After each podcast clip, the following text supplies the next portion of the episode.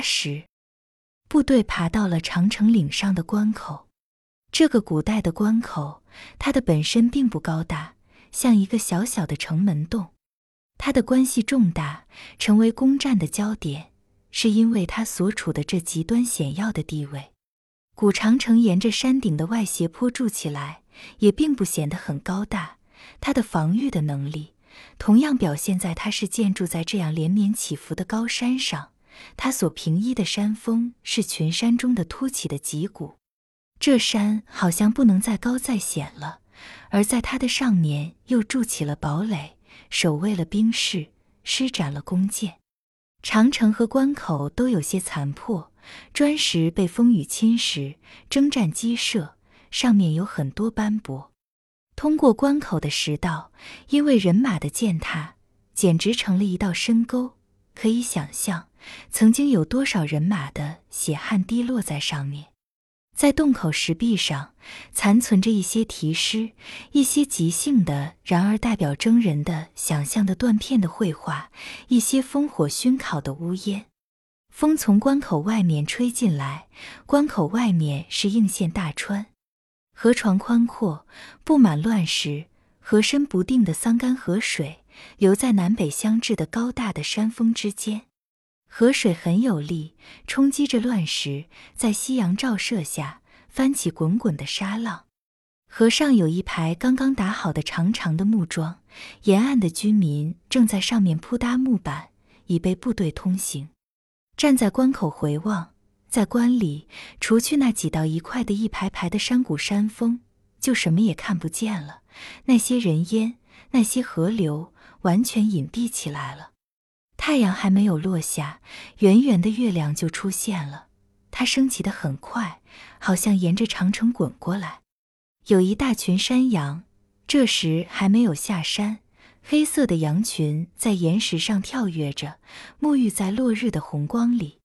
那个背着水豆饭袋的中年牧人，抱着牧羊的小铲，向着阳光坐在长城的墩台上。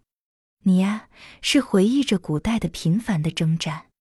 还是看见新的部队出关，感到你和你的羊群有了巩固的保障。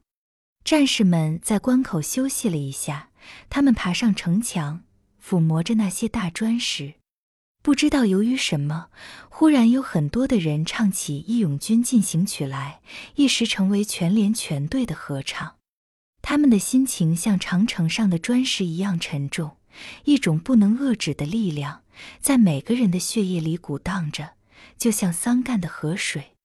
歌声呀，你来自哪里？灵峭的山峰把你吹到大川，古代征战的河流在为你集结。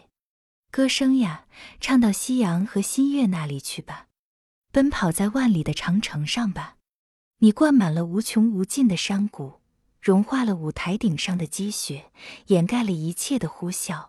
祖国现在。就需要你这一种声音。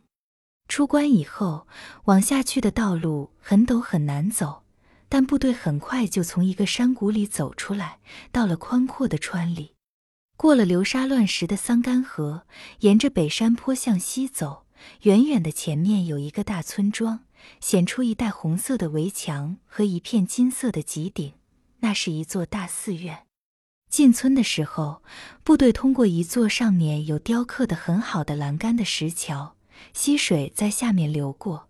它那清澈的水色和淙淙的声响，很能解除人们的长途行军的疲乏。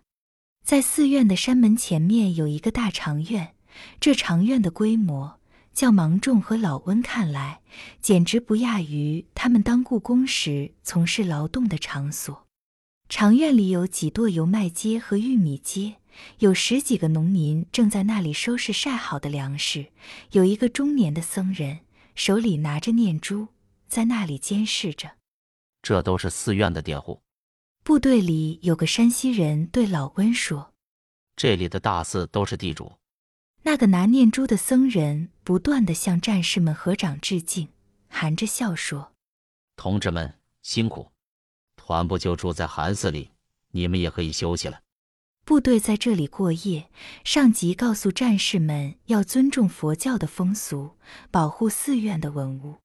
那位僧人是大寺的总务，临时兼着村庄的粮秣委员。我们欢迎抗日的部队。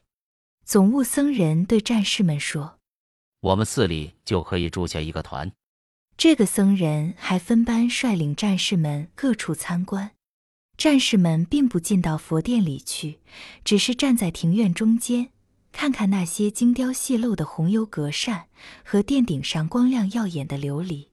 老温问：“为什么盖房用那样大的瓦块？总有五斤重一个吧？这里好刮大风。”僧人说：“瓦轻了就叫北风卷走了。”僧人在战士们面前很像一个村干部。今天的晚饭是。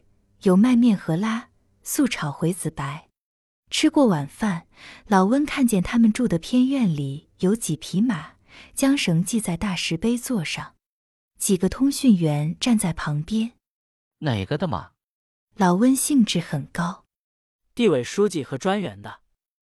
一个通讯员说：“借你那手电筒照照。”老温说：“我看看你们这牲口。”通讯员只好给他一个一个照了照，喂得很好，这地方草肥。老温说：“这匹白的一定走得好，就是脑袋长得笨了一些。”他说完就到屋里睡觉去了。这一条大炕上还睡着十几个小和尚，那些小孩围着战士们不肯去睡觉。老温说：“像你们这样大小的，一共有多少？